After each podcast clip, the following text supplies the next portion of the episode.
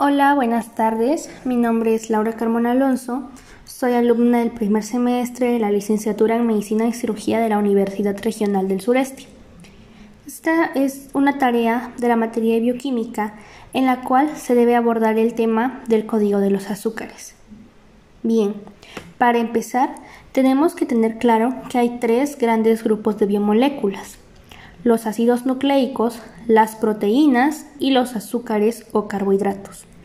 Los ácidos nucleicos, como son el ARN y el ADN, son moléculas formadas por largas cadenas lineales de nucleótidos, mientras que las proteínas son moléculas también lineales, pero estas están compuestas por aminoácidos. Los azúcares son capaces de formar polímeros lineales o ramificados complejos, con una ingente diversidad gracias a su gran variedad química y a la posibilidad de establecer enlaces entre diferentes grupos funcionales. Muy bien, sabiendo ya esto, profundizaremos más en el tema de los azúcares. Hay que tener claro que se les puede llamar de diferentes maneras. Son conocidos como glúcidos, carbohidratos o azúcares. Aquí lo voy a estar manejando como carbohidratos y la gran mayoría de estos carbohidratos están formados por carbono, hidrógeno y oxígeno. Tienen una gran variedad de funciones. Entre ellas están fuente de energía, como lo es en este caso la glucosa, ya que como sabemos es el carbohidrato más importante. Eh, la mayoría de los carbohidratos de la dieta se absorben hacia el torrente sanguíneo en forma de glucosa, que es formada por la hidrólisis del almidón dietético y los disacáridos. Y otros azúcares eh, se convierten en glucosa en el hígado. También tienen una función estructural, como es por ejemplo la celulosa y la quitina en plantas e insectos respectivamente. Una tercera función es comunicación celular e identidad. Y la otra es la de precursores en la producción de biomoléculas, como por ejemplo aminoácidos, lípidos, purinas y pirimidinas. Se pueden clasificar como monosacáridos, disacáridos, oligosacáridos y polisacáridos. Esta clasificación se hace de acuerdo a la cantidad de unidades de azúcares simples que contienen. Muy bien. Así que a continuación les comentaré un poco acerca de esta clasificación, de estas clasificaciones. Tenemos primero los monosacáridos, que son también conocidos como azúcares simples, pues están formados por una unidad de azúcar. Son aldehídos o son cetonas polihidroxilados. Los que tienen un grupo funcional aldehído se, se denominan aldosas y aquellos que tienen un grupo cetona se denominan cetosas. Existe otra clasificación en la cual pueden ser llamados triosas, tetrosas, heptosas, exosas o heptosas. Esto depende del número de átomos de carbono. Las triosas tienen 3, las tetrosas tienen 4, las pentosas tienen 5, las exosas tienen 6 y las heptosas tienen 7 átomos de carbono. Los monosacáridos no pueden ser hidrolizados en carbonos más simples, ya que como lo dije, solo sostienen una unidad de azúcar. Ya no puede volverse más simple. Y los monosacáridos más abundantes que se encuentran en las células vivas son las pentosas y las exosas. Los monosacáridos más importantes es la glucosa, fructosa y galactosa. La glucosa se encuentra en grandes cantidades en todo el mundo vivo. Es el combustible principal para las células vivas y en los animales es la fuente principal de energía de las células cerebrales y de las células que tienen pocas o ninguna mitocondria, como son por ejemplo los eritrocitos.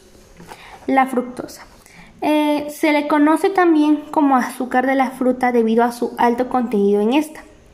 Por gramo se puede decir que la fructosa es dos veces más dulce que la sacarosa. Eh, la fructosa a menudo es usada como agente edulcorante en productos alimenticios procesados. Y una otra función que tiene la, la fructosa es que los espermatozoides usan este azúcar como fuente de energía. Y un dato extra es que la fructosa tiene 7 veces más probabilidades de sufrir reacciones de glucación que la glucosa.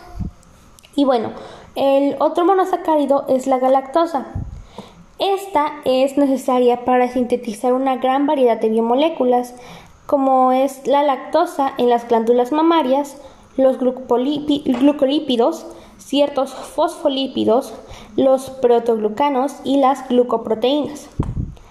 El otro grupo son los disacáridos. Estas son compuestos, eh, son moléculas compuestas de dos monosacáridos o, bueno, dos unidades de azúcar que están unidas mediante un enlace glucosídico. Los disacáridos más importantes a nivel fisiológico son la maltosa, la sacarosa y la lactosa. La lactosa es un disacárido que se encuentra en la leche. Está compuesta por una molécula de galactosa unida a través del grupo hidroxilo en el carbono 1 en un enlace glucosídico beta en el grupo hidroxilo del carbono 4 de una molécula de glucosa. Eh, se considera la lactosa como un azúcar reductor porque el componente de glucosa contiene un grupo hemiacetal. El otro desacárido es la maltosa, que también es conocida como azúcar de malta. Este es un producto intermediario de la hidrólisis del almidón y pues no parece existir de manera libre en la naturaleza. La maltosa es un disacárido con un enlace glucosídico alfa entre dos moléculas de D-glucosa.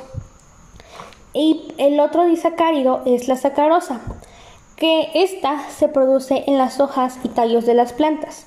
Es una fuente de energía transportable en toda la planta. Y debido a que ninguno de los anillos de los monosacáridos puede volver a la forma de cadena abierta, la sacarosa es considerada un azúcar no reductor. El tercer grupo son los polisacáridos, también son conocidos como glucanos. Están compuestos por un gran número de unidades de monosacáridos conectadas por enlaces glucosídicos. Los glucanos más pequeños son llamados oligosacáridos. Estos oligosacáridos son polímeros que contienen alrededor de 10 o 15 monómeros, con mayor frecuencia unidos a polipéptidos en las glucoproteínas y algunos glucolípidos. Los glucanos más grandes pueden contener de cientos a miles de unidades de azúcar. Estas moléculas pueden tener una estructura lineal o pueden presentar formas ramificadas. Y los polisacáridos se pueden dividir en dos clases, los homoglucanos, que están compuestos por un solo tipo de monosacárido, y los heteroglucanos, que contienen dos o más tipos de monosacáridos. Bien, los homoglucanos. Estos se encuentran en mayor abundancia en la naturaleza y son el almidón, el glucógeno, la celulosa y la quitina. El almidón y el glucógeno son moléculas de almacenamiento de energía en las plantas y en los animales respectivamente. La celulosa es el componente estructural primario de las células vegetales y la quitina es el componente estructural principal eh, de los eh, exoesqueletos de los artrópodos, como los insectos y los crustáceos, y las paredes celulares de muchos hongos. Ahora, a continuación voy a explicar un poco más acerca de estos homoglucanos. Empecemos por el almidón. Este es el depósito de energía de las células vegetales y es una fuente importante de carbohidratos en la dieta humana. Eh, estos forman gran parte del valor nutricional de los principales alimentos del mundo, alimentos del mundo, por ejemplo las patatas, el arroz, el maíz. Y bueno, esto proviene pues del almidón. Eh, dos polisacáridos que se encuentran juntos al almidón son la amilosa y la amilopectina. Después del almidón está el glucógeno que es la molécula de almacenamiento de carbohidratos en los vertebrados. Se encuentra en mayor abundancia en el hígado y las células musculares. La molécula de glucógeno es más compacta que otros polisacáridos, por lo que ocupa menos espacio que las demás, y esto es una consideración importante en los organismos de animales móviles. La celulosa. La celulosa es un polímero compuesto de residuos de D-glucopiranosa unidos por enlaces glucosídicos beta. Es el polisacárido estructural más importante de las plantas.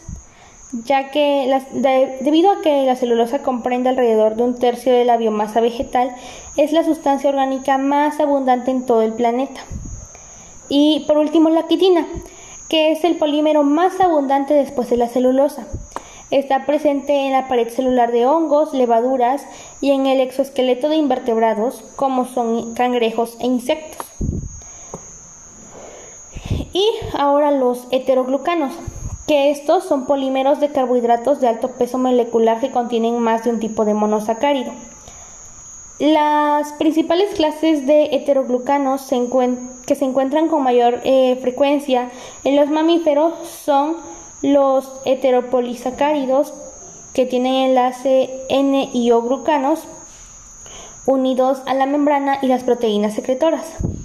Los glucosaminoglucanos de la matriz extracelular y los componentes de glucanos de glucolípidos y los anclajes de membrana eh, GPI, glucosifosfatirinositol.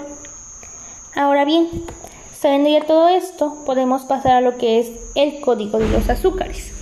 Bueno, como sabemos, los organismos vivos requieren eh, capacidades de codificación extraordinariamente grandes. Cada evento de transferencia de información, ya sea desde la unión de un sustrato dentro del sitio activo de la enzima, la transducción de una señal hormonal o la fagocitosis de una célula bacteriana por un macrófago, todo esto se inicia mediante la unión específica de una molécula única por otra que ha sido seleccionada de millones de otras moléculas cercanas. En otras palabras, se podría decir que el funcionamiento de sistemas tan complicados como lo son los organismos vivos requieren, por lo tanto, un gran repertorio de códigos moleculares. Eh, para obtener éxito como mecanismo de codificación, una clase de moléculas debe proporcionar una gran capacidad para variaciones en la forma porque es extraordinariamente grande la cantidad de mensajes diferentes que deben ser eh, descifrados de una manera rápida e inequívoca. Y bueno, los organismos vivos tienen dos estrategias para expandir la capacidad de codificación de sus genes, el empalme alternativo y la modificación covalente. El empalme alternativo es un mecanismo mediante el cual las eucariotas producen varios polipéptidos a partir del mismo gen cortando transcripciones de ARN y luego empalmando varias combinaciones de los fragmentos de ARN. Ah, cada tipo del producto de ARN mensajero empalmado se traduce en un polipéptido único. Y las modificaciones posttraduccionales son cambios catalizados por enzimas en la estructura de una proteína que ocurren después de su síntesis. Y bueno, esto sería ya todo. Para terminar, un extra les mencionaré algunas enfermedades asociadas al metabolismo de carbohidratos, como son la diabetes mellitus, la galactosemia, enfermedades por almacenamiento de glucógeno y la intolerancia a la lactosa. Esto ha sido todo de mi parte, espero que haya sido de su agrado y muchas gracias.